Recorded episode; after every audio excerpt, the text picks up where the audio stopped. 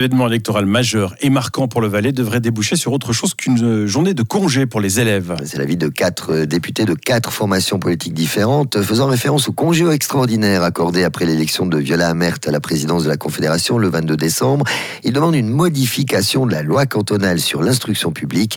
Une motion a été déposée au Grand Conseil. Objectif, faire en sorte qu'une journée comme celle-là soit l'occasion de dispenser de l'éducation civique plutôt que d'offrir aux jeunes du temps libre supplémentaire. Alexandre, lui, député suppléant PLR de Martigny et auteur de la motion.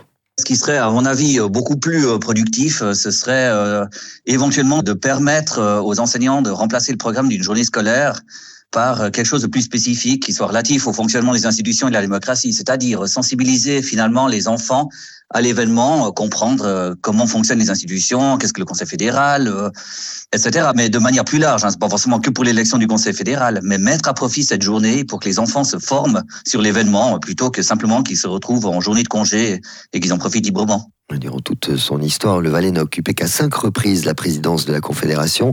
La prochaine fois pourrait se faire attendre longtemps. Alors faut-il vraiment modifier une loi pour un événement aussi rarissime? On retrouve Alexandre lui. Alors la motion a été conçue en termes un peu plus généraux. Euh, sauf erreur, nous avons dit à l'occasion d'un événement électoral particulièrement important et marquant. Donc il peut s'agir évidemment de l'accession à la présidence de la Confédération, mais il peut s'agir de tout autre événement. Cela on laisse le, Conseil d'État juger librement. Mais c'est plus le principe. Oui, si ça arrive quelquefois, eh bien euh, quand même euh, mettre en place quelque chose qui soit dans le sens éducatif. C'est quand même le rôle de l'école de sensibiliser à cela, pas de donner des congés supplémentaires.